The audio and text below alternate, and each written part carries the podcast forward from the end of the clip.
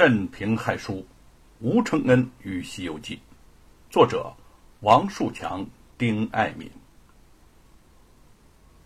陈氏的事情安排好之后，吴承恩回到家中，他想起盘丝洞中曲折离奇之事，他在纸上写下了一行字儿：“盘丝洞七情谜本。”众女子把唐三藏吊在梁上，却是脊背朝上，肚皮朝下。唐三藏忍着痛，噙着泪，心中暗恨道：“我和尚这等命苦。”只说是好人家画顿斋吃，岂知道落了火坑啊！徒弟呀，速来救我，还得见面，但迟两个时辰，我命休矣。那七个女子解了上身罗衫，露出肚腹，一个个腰眼中冒出丝绳，把洞口封严。却说美猴王跳树盘枝儿。摘叶寻果，忽回头，只见一片光亮，喝道：“不好！师傅造化低了，遇着妖精了！我们赶快去救也！”他跳到前边，见那丝绳缠了有千百层厚，有些粘软粘人。土地道：“那岭叫做盘丝岭，岭下有洞叫盘丝洞。”洞里有七个大妖精，美猴王道：“是男怪还是女怪？”土地道：“呃，是女怪。”美猴王道：“他有多大神通？”土地道：“小神力薄微短，不知他有多大手段。呃，只知那正南上离此有三里之遥，有一座曲沟泉。”乃天生的热水，呃，原是上方七仙姑的浴池。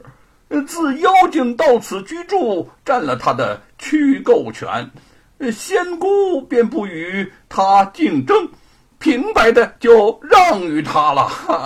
呃，我见天仙不惹妖魔怪，必定精灵有大能啊！美猴王道，占了此泉，他何干呐？土地道：“这怪占了浴池，一日三遭出来洗澡。呃，如今几时已过，五时将来。呃呃，美猴王道，待我自家拿他。”美猴王双手抡铁棒，丢开解数，滚将进去乱打。只见那七个敞着怀、垫着雪白肚子，七孔中做出法来。嘟嘟嘟嘟嘟嘟嘟嘟嘟，那么丝绳乱冒，搭起一个天棚，把他也盖在底下。美猴王拔下那么一把毫毛，变了几十个手拿双脚插棒的小猴子，绞住丝线。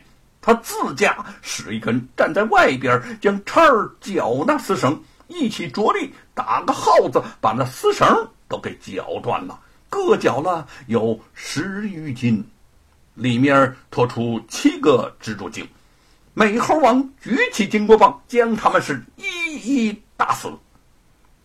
小镇上彼此相熟，陈氏之事很快传及四乡。吴承恩不计前嫌，善待贼儿和其亡妻之事，也被众乡邻赞为大仁大义。很多人都为他能够逃过罗万金的暗算庆幸不已。这些人中，唯有白雪燕儿是担着不同的心思。只有他深知，吴承恩这次能逃出罗万金的圈套是有多么的侥幸。如果不是自己急中生智，现在不但他要命丧盘丝洞，吴承恩也会身败名裂，前途尽毁。罗万金心肠狠毒。既然知道自己还活着，就一定不肯放过他。他自己死倒不怕，只怕罗万金利用自己嫁祸于吴承恩。思来想去，只有暂时出去躲他一躲，等以后有了机会，再回来报仇。对于白雪燕出门避祸的想法，姚老大开始并不赞同。那夜，白雪燕幸存回家，他听完事情经过，已经气的是肺腑欲炸，恨不得跟罗万金拼个你死我活。如今罗万金连根毫毛也没有少，自己和雪雁却要外出躲避，这算什么呢？白雪雁知道姚老大心中所想，微笑着说：“你不怕死，难道我就怕？我只怕自己会给吴公子带来不必要的麻烦，所以还是出去躲一躲，等有了机会，我。”一杀严嵩，二宰罗万金。姚老大想了想，说：“那好，我听你的，你走到哪儿，我就跟到哪儿。”夫妻两个深情相视，白雪燕缓缓走近，姚老大一言不发的将她搂进怀里。那边姚老大和白雪燕夫妇远走他乡，这边吴承恩也在准备离开河下镇。不过，他却不是为了避祸，而是为了更好的写作《西游记》。这几年来，他写出的《西游记》虽然屡获各方盛赞，他原来也颇为自负，但最近瞧来，不知道是经历增多、感悟愈深，还是随着年龄增长、文学素养更深，重新审视这本奇书的时候。